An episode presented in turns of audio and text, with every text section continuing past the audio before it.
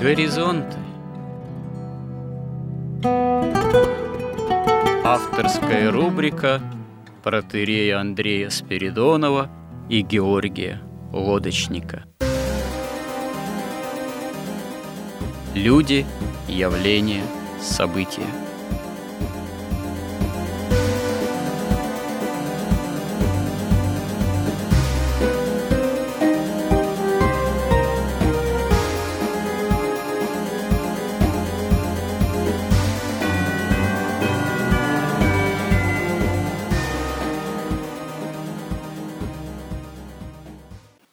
Добрый день, уважаемые радиослушатели. В эфире радио «Благовещение» и в нашей авторской рубрике «Горизонты» я, протерей Андрей Спиридонов, и мой постоянный же собеседник Георгий Лодочник.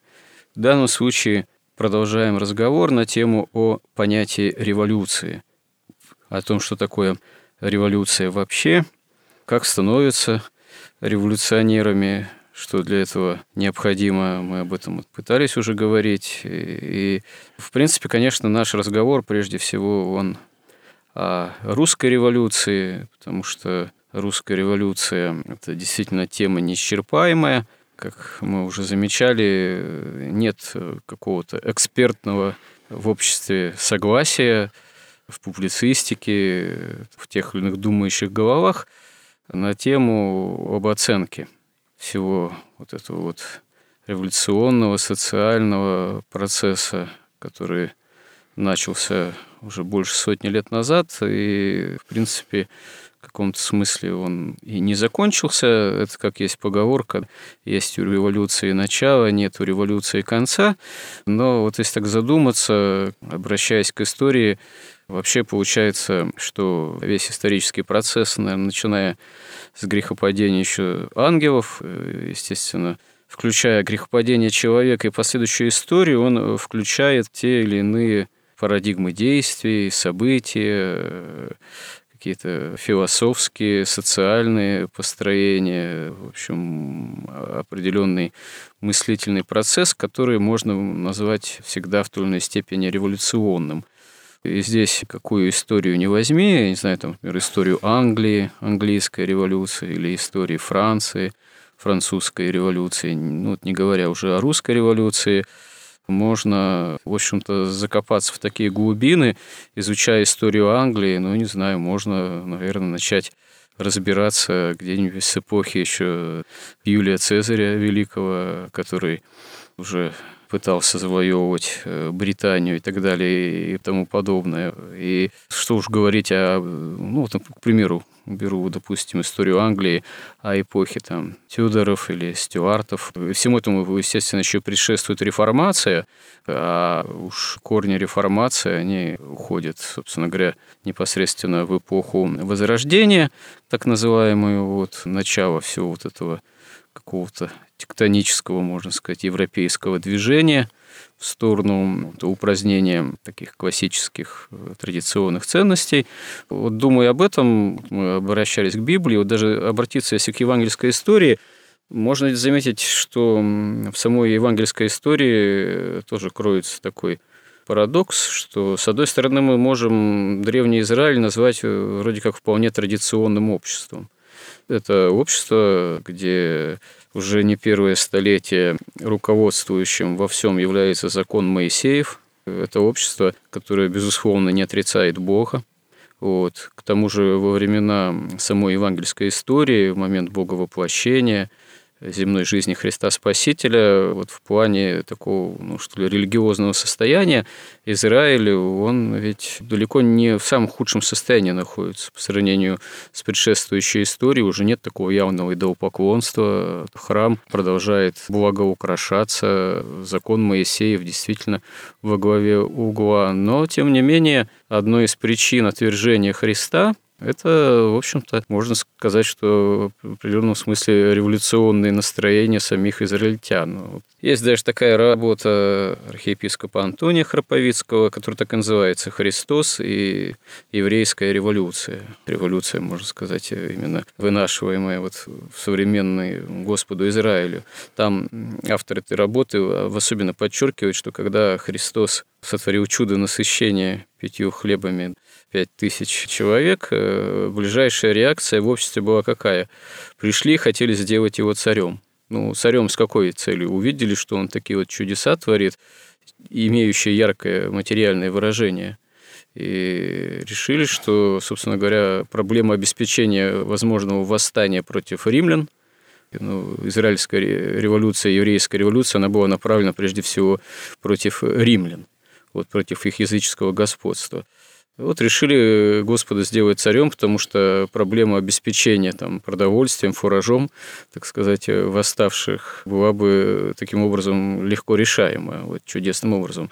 Причем ведь можно же сказать, что, собственно говоря, революционные настроения тех же, например, израильтян, они ведь вроде как тоже лозунгами имеют защиту веры, защиту единобожия, хотя на самом деле – отвергая истинного Мессию, потому что царство его не от мира сего, мы видим, что прежде всего властвует такой материальный соблазн. Это свержение, низвержение власти римлян, тех же во имя Бога, казалось бы, но все э, вполне с конкретными материальными ценностями. То есть пересоздание окружающего мира не ради, собственно, Царства Божьего, Царства Небесного, а здесь и сейчас, как и апостолы ждут от Христа, до поры до времени, не в время ты восставишь Израиля, да, царство Израиля, вот прежде всего как материальное царство. Но апостолы-то и христиане потом понимают, что любое пересоздание материального царства, ну, вообще ожидание материальных царств, это все к истине во Христе, в общем-то, имеет последнее, как говорится, отношение, потому что главное все-таки созидание жизни вечной Царства Небесного. И вот здесь если так пытаться разбираться с вопросом, э, понятием о революции, применительно к тем или иным временам, очень много различных сходится порой противоречий, там и материальные, естественно, ценности, и та или иная духовная ситуация, религиозная ситуация. Собственно говоря, ведь реформация, это же, с одной стороны, сопровождалась религиозными войнами между там, католиками протестантами, и можно сказать, что и подоплека религиозная, а с другой стороны, там и материальная тоже подоплека. Ну вот как понять, когда революция, она действительно всерьез уже вызревает в том или ином обществе, не только в том или ином народе или народах, что в какой-то момент берет вверх? Духовные причины, религиозные причины или все-таки, прежде всего, материальные причины? Экономические в том числе, не в последнюю очередь. Ну, во-первых, революции не вызревают. Их готовят. Их долго, упорно готовят иногда столетиями. Ну, готовят. Э, с одной стороны, готовят, с другой стороны, благодаря той или иной рецептуре, так сказать, готовки вызревает заквашивается, можно сказать. Ну да, ну вот мы можем, как вот нам советовал Тит Ливий, что лучше рассматривать вот такие частные исторические детали, как он говорил, величеством обрабления целого. Мы уже говорили с вами когда-то там, когда мы рассматривали христианство, а истории вообще человечества с точки зрения христианства, то, в принципе, вот лучше всего как бы кратко очень повторить, что это за история. Она, в общем, состоит из восьми частей, как бы таких основных этапов. Первый этап – это сотворение человека, мира, человека, ангелов и грехопадение. Вот первая революция, да. Это когда сатана решил, как бы, что вот та эволюция, которая заложена была создателем в творение, ну, она неправильная, там, не знаю уже детали. В общем, Но... он ну, решил сделать революцию, сделать все по-своему. А что решил вдруг? У него никаких экономических еще не было предпосылок, Но... там, инфляции, роста безработицы и так далее. Да, в этой истории, чем история дальше длится, тем она становится все более такой приземленной. Но первоначально она была вообще как бы в совершенном мире началась. И как всегда это происходит. Мы будем сейчас смотреть всю революцию на всех этапах, и во всех странах, и вплоть до вот, как у нас Екатеринбург недавно отстоял завоевание большевистской революции. То есть храм взорвали, и так и должно быть. Ну, может быть, до этого всего дойдем, но происходит всегда так. Всегда, как только разумное существо со свободной волей теряет веру Богу, пытается его испытать, Бога, да, его как бы истину, и когда оно полагается на свой разум, и потом оно хочет стать как боги, наступает революция. Ну, может, вот это вот как раз-таки будете как боги, и, собственно говоря, святые отцы указывают на то, что один из побудительных мотивов Люцифера был именно стать как бог, именно гордостное движение, сравняться с богом. Причем... Зайти туда, куда ему, собственно говоря, не полагалось, э, или своими силами урвать то, что, собственно говоря, ему не по природе. То есть это, можно сказать, в каком-то смысле поставить себя выше собственной природы в том числе? Попытка. Но это, на мой взгляд, это просто такая логическая ошибка происходит. Такое свойство разума. Вот ну, чисто математически понятно, что вот есть некое целое, оно состоит из частей, каждая часть еще из частей, и вот какими-то частями этого целого являются вот разумные существа с разумом, со своей волей, со своим «я». И вот когда они теряют вот эту перспективу, когда вот это «я» оказывается в центре их сознания, то Бог и все остальное уходит куда-то на периферию. И тогда они вот этим своим «я», вот этим своим сознанием начинают исследовать истину и волю Бога, и, конечно, приходят к выводу, что все несправедливо, и все несовершенно, и все должно быть иначе. Вот ну, это такое ослепление. А, а где та грань, когда вот мыслящее существо, даже тот же ангел, я не знаю, мы, наверное, вдаемся в сферу совершенно неизъяснимого в этом смысле до конца, понятно. Но вот даже вот если не брать, я не знаю, уж тогда уж самих ангелов, архангелов, хотя бы иметь в виду ум человеческий, где-то грань, когда человек еще остается, можно сказать, в рамках, что ли, дозволенного в мыслительном таком процессе, а где-то грань, когда он ее переходит по отношению к Богу, к тайне вообще мироздания, миротворения, выходит за рамки, можно сказать, некой иерархической, собственной, и покушается на нечто большее. Где переход к гордыне вот именно уже? Но это, знаете, как в живописи. Надо сохранять вот эту обратную перспективу. То есть, когда вы видите всегда перед собой Бога и всех остальных живых существ. И тогда вы видите свою скромную такую роль, свое предназначение, свою миссию. И тогда вы нормально, предстоя перед Богом и служа Богу и всем остальным, вы как бы нормально начинаете мыслить. Но для этого надо иметь уже какую-то степень неослепленности, если так можно сказать. Потому что человек, когда ослеплен грехом, не имеет соответствующего, наверное, образа веры, вот, он и не может видеть Бога и мироздание в должном качестве. Вот как только у него меняется перспектива, как только все, что рядом, большое, а все, что далеко маленькое, несмотря на ее истинный размер, угу. так там и сам Бог становится какой-то крошкой, потому что он очень далеко. Вот это и, в общем-то, и есть и называется ослеплением. Это такая как бы фундаментальное свойство вообще разума. И здесь вот как раз всегда нужно быть очень как бы осторожным. То есть фундаментальное свойство разума что, греховное ослепление именно? Ну да, попытка все это, время ну да, вот разум, это, разума падшего. Да, перевернуть вот ту перспективу, которую мы видим на иконах, вот в эту, которую называют сейчас реальной, хотя она как бы на самом деле по отношению к реальности обратная. Когда я большое, а все остальное, чем дальше от тебя маленькое. И наоборот, когда все настоящее большое, то, что далеко, а ты тут в центре как бы точка маленькая, откуда смотришь на все. Точно тем же самым способом он соблазнил Адама и Еву. Тоже сказал, познайте и будете как боги. Они тоже решили познать, вместо этого упали. Дальше следующий этап – это Каин, каинский этап. То есть, когда Адам и Ева уже оказались, они уже в раю, им Бог показал, они были участниками первого жертвоприношения. Они увидели цену греха. Они впервые увидели смерть, они впервые осознали эту бесконечную любовь Бога, его жертвенность, потому что понимали, что это прообраз будущей крестной смерти Спасителя, самого Бога. И жертвоприношение нужно, конечно же, не Богу, а нужно человеку, чтобы он опять восстанавливал вот правильную перспективу в результате этого жертвоприношения, участвуя в нем, осознавая свою греховность, вот эту милосердие, любовь Бога и цену своего греха постоянного. Поэтому уже на земле первые же два сына Адама и Евы тут же произошло вот это разделение, которое вот и пронизывает всю человеческую историю. Собственно, весь смысл земной истории заключается в том, что человечество разделилось на Каина и Авеля. То есть разделилось ну, что такое Каин? Каин, он сказал, что мне, в принципе, он же не сомневался в бытии Божьем, да, он его видел, говорил с ним, все. Но он хотел жить сам. Ну, знаете, как сейчас вот иногда говорят очень часто интеллигентные люди, ну а что, разве не может быть неверующий и хорошим человеком? Ну, это да, такое общее место. Вот, он не может быть хорошим человеком, по крайней мере, до какого-то момента это может казаться, что он хороший человек. Так же, как и Каин, он же жил и жил себе хорошим человеком до первого жертвоприношения. Да потом, что такое критерии хорошести-то? Что такое а хорошо, что такое это плохо? Значит, да? А это значит, как понимается, это значит образованный, светский, милый, добрый, не ругается. А скелеты вот. в шкафу?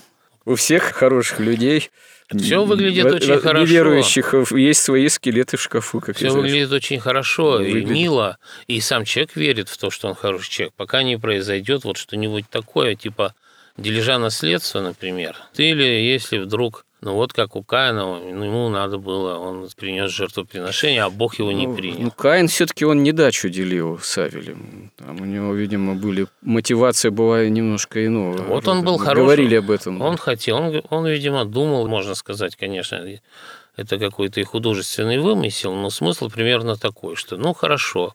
Это вот а почему еще можно так точно говорить, потому что мы видим это каждый день ну, если разговаривать с людьми там, да, или читать там какую-нибудь полемику. Он говорит примерно так. Хорошо, Бог нас изгнал на землю. То есть это Бог виноват. Значит, такова его воля, чтобы мы жили тут в грехе. Хорошо, мне жить еще 900 лет. Хорошо, буду жить, возьму от жизни все. Бог, да, я вижу Бога. Он хочет жертву, вот тебе жертва. Но Бог не хочет жертву.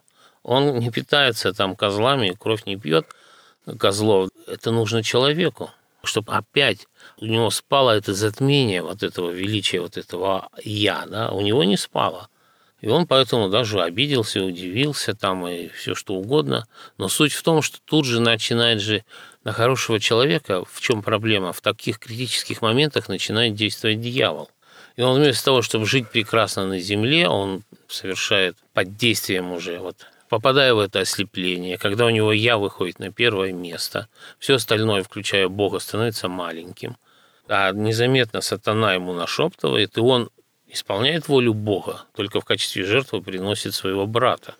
То есть, э, с этой точки зрения, Каин, он думает, что он волю Бога исполняет? Да нет, конечно, это прямое богоборчество. Ну, он формат это такое издевательство, это протест. Ну да, это мы говорили тоже, что вот раз тебе такая жертва не угодна, вот тебе брата принесу в жертву. Получается, Каин, да, действительно один, ну, можно сказать, не считая падения дьявола, Люцифера, грехопадения самих Адама и Евы, следующий революционер – это, получается, Каин – Каин, э, собственно говоря, как святые отцы ведь отмечают, что смерть ведь врывается в мир, является в мире неестественным образом. Смерть является Зависть. в мир через пролитие крови. И завистью дьявола. Да, но, но пролитие к братской крови. Ну, Каина. Да, да, да. То есть, а ведь революция, она всегда в себе содержит братоубийство. Любая революция обязательно... Это обязательная часть программы единственный подлинный революционер всегда – это дьявол. Ну, это да. Все остальные он подбирает себе просто там в разные эпохи ну, разных там живущих. Но мы же говорим, что вот вы сами сказали, что первое такое главное разделение, можно сказать, революционное в этом смысле, это как раз-таки разделение на потомков уже потом Сифа, праведной линии Адама и Евы, и потомков Каина. Об этом мы говорили. Вот линия Каина – это явная, ярко выраженная и духовная, и кровная линия богоборческая. Это линия, линия революционеров. Революционеров, да. Но она потом, эта линия, это мы все тоже говорили, вот, э, она, собственно говоря, на уровне кровном, она оказывается уничтожена полностью но, как говорится, воскресает духовно. Но дьявол-то не уничтожается. А, то есть она с помощью дьявола потом воскрешает. Постоянно, конечно. Но вся история человечества – это то, что вот Бог создал человечество, мироздание, и заложил в нее эволюцию, особенно в человека. Да? То есть мироздание, человек должны эволюционировать. И вот, в частности, человек, он создан по образу Божью, но подобие, оно бесконечно. Он может уподобляться Богу бесконечно, потому что Бог бесконечно совершенен. И вот эту эволюцию сатана постоянно прерывает революцией, чтобы сделать все по-своему. Пародирует в каком-то смысле. Ну, ну в каком-то, говоря. да. Он хочет, чтобы... Он каждый друг... раз пытается его создать Каину. Ну да. В качестве он, революционера. И, и мало того, вот этот сонатный принцип так и происходит, только происходит усиление как бы, вот этого разделения. Ведь вот Христос сказал, не мир принес я, а меч. То есть вот этот меч, он как раз разделяет вот то, что в человечестве от Каина, от того, что от Авеля. То есть он отделяет. Вот, вот вся история человечества – это вот человек решил познать добро и зло, они вмешались, смешались в его природе. И теперь происходит обратное разделение, чтобы отделить то, что чистое, то, что божественное, то, что от Авеля, и через воскресение возвести его в Бога человечества. В этом как бы смысл истории. А сатана постоянно хочет не извести к себе как можно большее количество людей. И происходит вот такой исторический процесс. И это еще Лев Тихомиров писал, что суть исторического процесса с точки зрения духовной – это все больший контраст между добром и злом, все больше и больше разделение. Чем как бы добрее добро, тем как бы злее зло и наоборот. Да? И этот вот процесс мы и наблюдаем. Ну, и любая революция, поскольку ее всегда и в основании сатана, поскольку ведь вот что такое сделал, зачем это была жертва? Это усыновление сатане. То есть Каин как бы усыновляется сатане. Если христиане или Авель, они пытаются и усыновляются Богу, то эти люди усыновляются сатане, революционеры.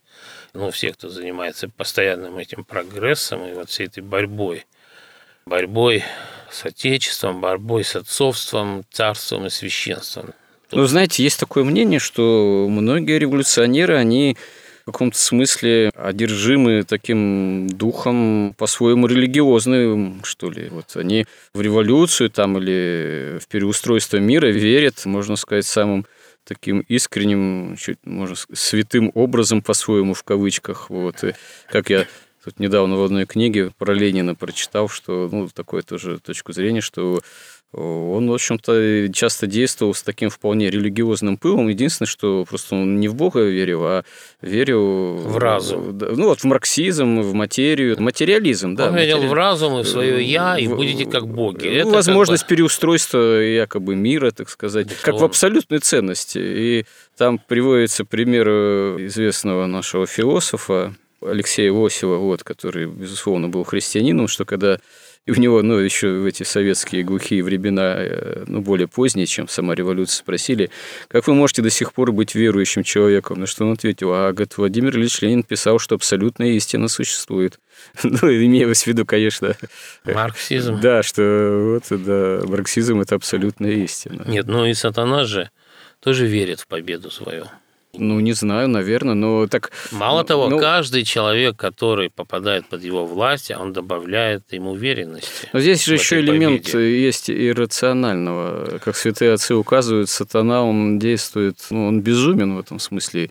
Верит он в победу, не верит в победу. Он же знает, что Бог существует. Я не знаю, как можно верить в собственную победу, если при этом ты имеешь знание, что Бог как таковой имеет место быть. Но когда у тебя твое «я» заслоняет все мироздание и Бога, ну, конечно, ты безумен. Это именно вот это вот и есть.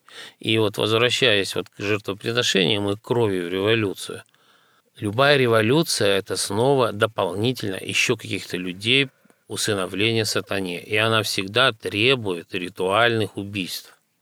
И поэтому, вот, например, от Карла I это ритуальное убийство, публичное, когда судили судом своим, как бы праведным по-сатанински, когда установили, что король не нарушил ни одного закона – по тому законодательству, по которому он жил. Но они его решили судить по новому законодательству, ну, да. которое ну, это чистое глумление. Это, это ведь то же самое, что сделал Каин. Ах, ты хочешь по закону?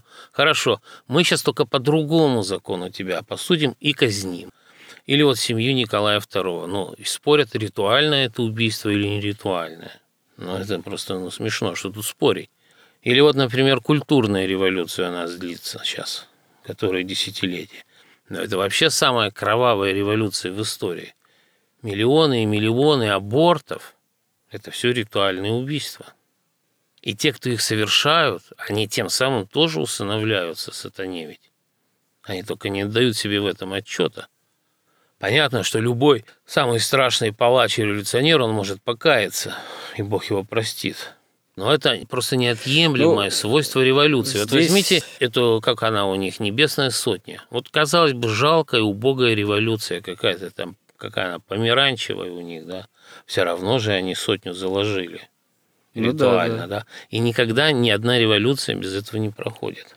Увы, да. Ну вот, кстати говоря, насчет покаяния, вы говорите, вот там, может, даже иной палач, убийца покаяться, но здесь тоже возникает вопрос, то что История э, скорее дает обратный пример, что человек какой-то вот погрязший уже в тяжких грехах и преступлениях, он, видимо, настолько бывает тоже ослеплен, что если даже он начинает сожалеть в какой-то степени о содеянном, он все равно не в состоянии к Богу обратиться.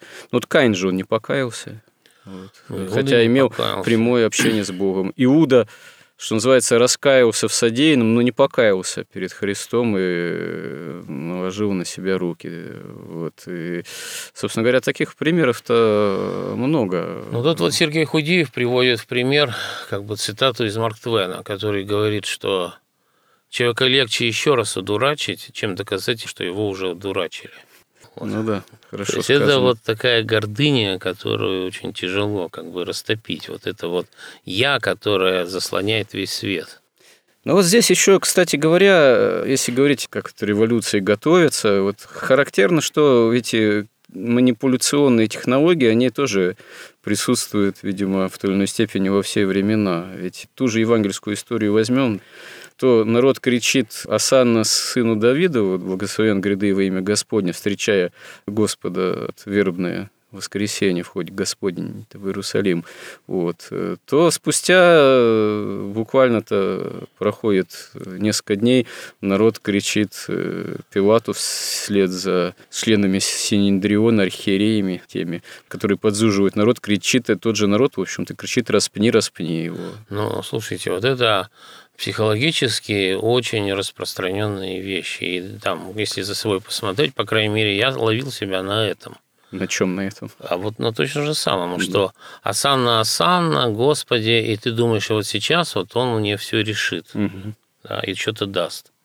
А потом он не решает и не дает, и ты начинаешь думать, да это что такое? Ну уж не до распни, допустим, но как-то примерно вот психологические движения можно их понять. Это как бы заложено вот в человеке. Ну, ропотное движение в человеке там, ладно. Это... И насколько, чем сильнее они радовались, тем они яростнее его потом. Ну да, потому что, потому что решили, уже... что обманулись в лучших ожиданиях. В лучших да? ожиданиях. Он, оказывается, проходимец, обманул их, и надо его казнить, потому что он их одурачил.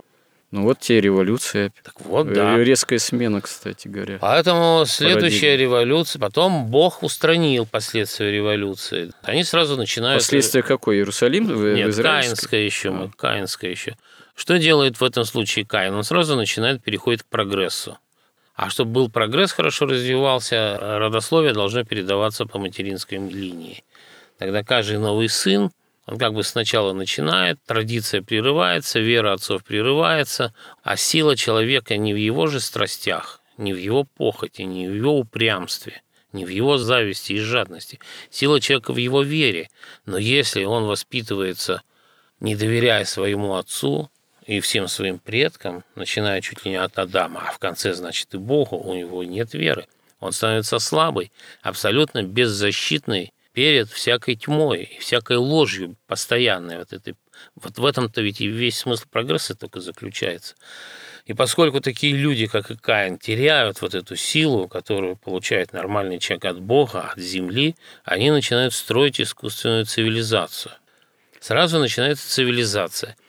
Бог это прекратил, все в потопе там погибло. Здесь характерно э, то, что потомки Каина в этой цивилизации, которую Каин создал, они уже и воспитываются таким образом, что превращаются постепенно в исполинов через смешение, с одной стороны, с сынами Божьими, то есть по одному из толкований, ну, вот, с потомками Сифа. А еще есть толкование, что там вообще происходят какие-то страшные, таинственные, магические вещи. в результате чего появляются вот эти вот исполины. И дух становится окончательно порабощен плотью. То есть линия Каина, с одной стороны, вот исповедуя этот своего рода прогресс в древнем мире, она духовно становится все более немощной, все более вырождается, вплоть до того, что, как засвидетельствовано в самой Библии Господом, что дела их стали плотью окончательно. И это тоже характерный итог, видимо, ну, да. революции как таковой. Нет, ну вот и тут возможно. мы уже можем тут, потому что следующий этап у нас наступает Ной, и опять же первый же сын Ноя, один из первых, там сын, не, неизвестно, э, Писание Утая, неизвестно какой он по счету, но уже Хам, Тут замечательная цитата у Авдеенко, что отречение от отцовства в начальной стадии есть хамство. То есть он уже сразу же начинается сразу начинается разрушение отцовства. Разрушение отцовства разрушается царство и священство, и опять наступает прогресс. И наступает Вавилон, где уже о ритуальных убийствах, правда, ничего не известно, но это другая вещь. Это вот как у Гёте Фауст. Он ради знания, но соблазн тот же самый. Абсолютно тот же самый. Снова знание, снова станьте как боги, и сами еще и переделайте себя, сделайте Сотворим себе имя. себе имя. Да. Новое да. имя опять начинается, после каждой революции начинается прогресс. И мало того, что такое революция? Как она готовится, вот мы говорили. Революция готовится вот так. Она сначала разрушает отцовство через разрушение семьи и нравов. После этого, когда уже царство и священство начинают шататься, потому что одно без другого невозможно, насилием разрушается и царство, и священство, потому что отцовство уже и отечество уже разрушено, веры уже нет – традиций уже нет, и люди, вот эти слабые люди, то есть когда мы тогда говорили, что хорошие времена рождают слабых людей, у которых веры нет. И тогда делается революция, после нее начинается прогресс. Точно так же у Вавилона. Но они уже там строили башню до неба и от неба. Во-первых, они все-таки до тех пор они видели Бога, ясно. Они гораздо лучше видели духовный мир – но они его все равно все время обращали к злу, потому что сатана, он никогда не дремлет.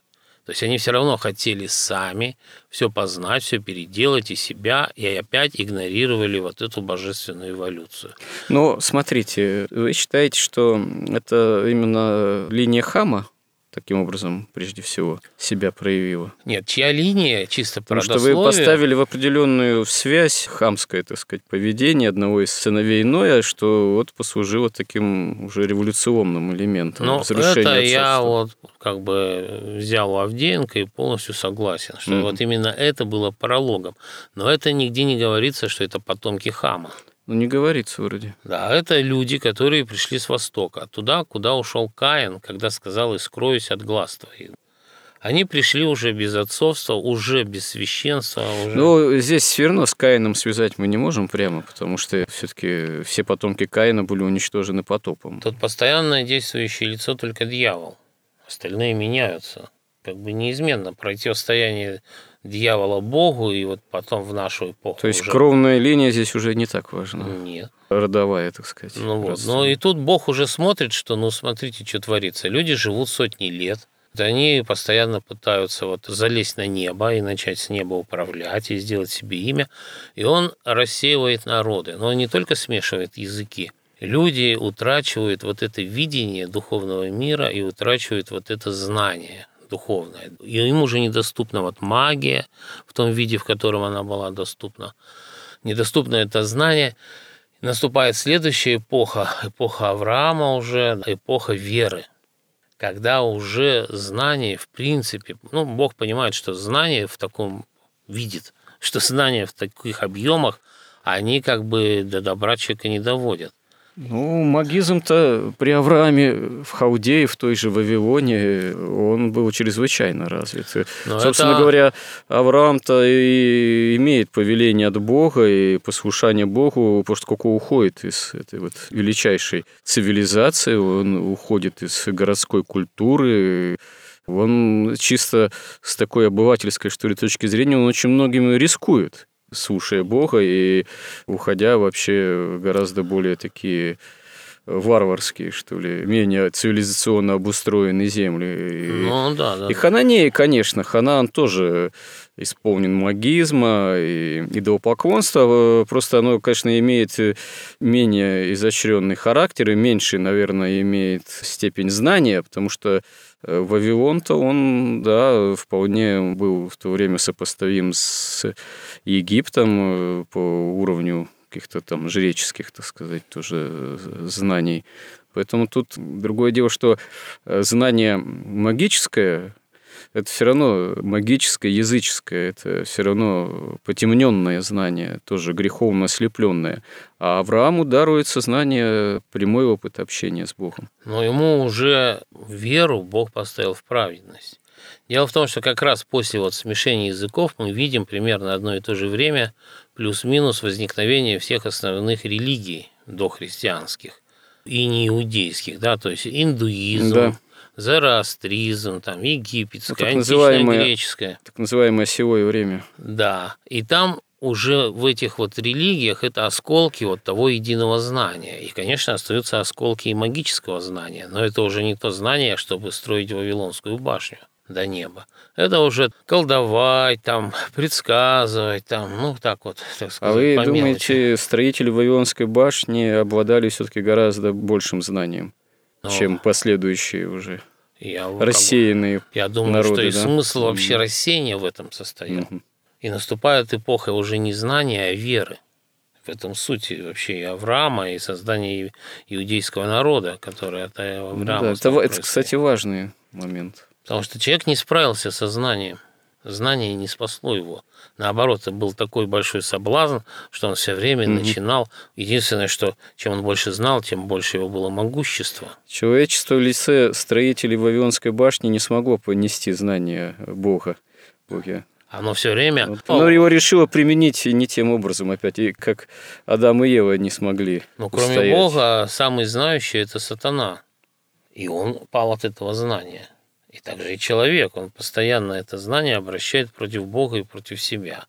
И чем более он знает, тем его гордыня возрастает. Но, и но вот, кстати, опять же тот же вопрос, где опять же эта грань? Вот самый знающий был будущий сатана, Люцифер. Он сейчас самый знающий. Не, ну и сейчас самый знающий. А почему он пал? Опять же, вот э, даже не почему он пал, а он же мог и не пасть. Вот, а где же та грань-то все-таки? Ведь Бог же не запрограммировал ни одно существо на падение или вот. там на погибель.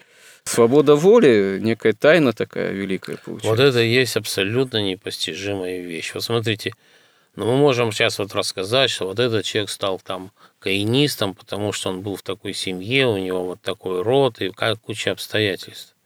Но для этого нам и показывает Господь, что сразу два первых человека из одной семьи в одинаковом воспитании. Ну, да Каин и Авель, и сразу разделились. Почему да. они разделились?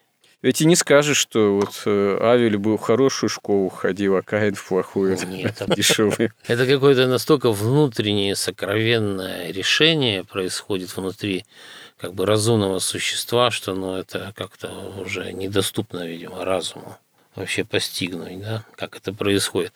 Поэтому Бог, видя, что знание человек обращает, а ведь, понимаете, мы под знанием сейчас понимаем только научно-техническое знание, а намного более могущественным было магическое знание. Что такое магия? Магия – это точное понимание, как устроен мир, вот высшие начала – по иерархии, по синархии, да, законы.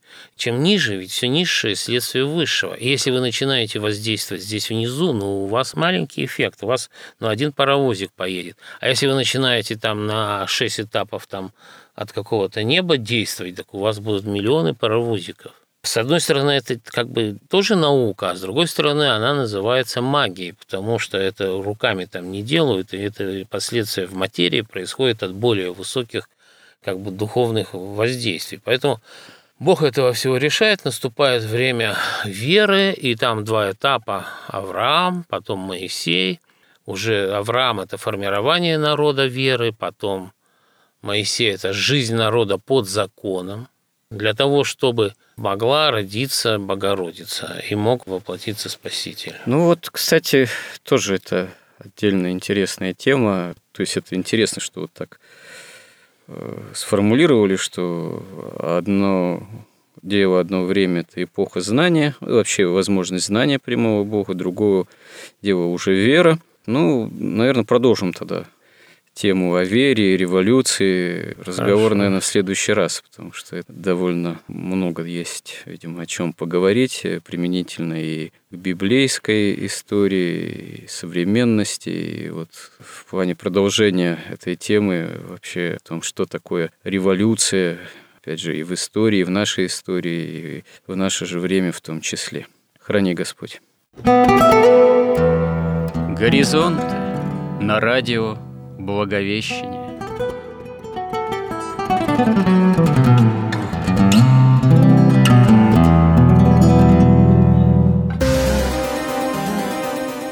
Разговор вели протерей Андрей Спиридонов и Георгий Лодочник –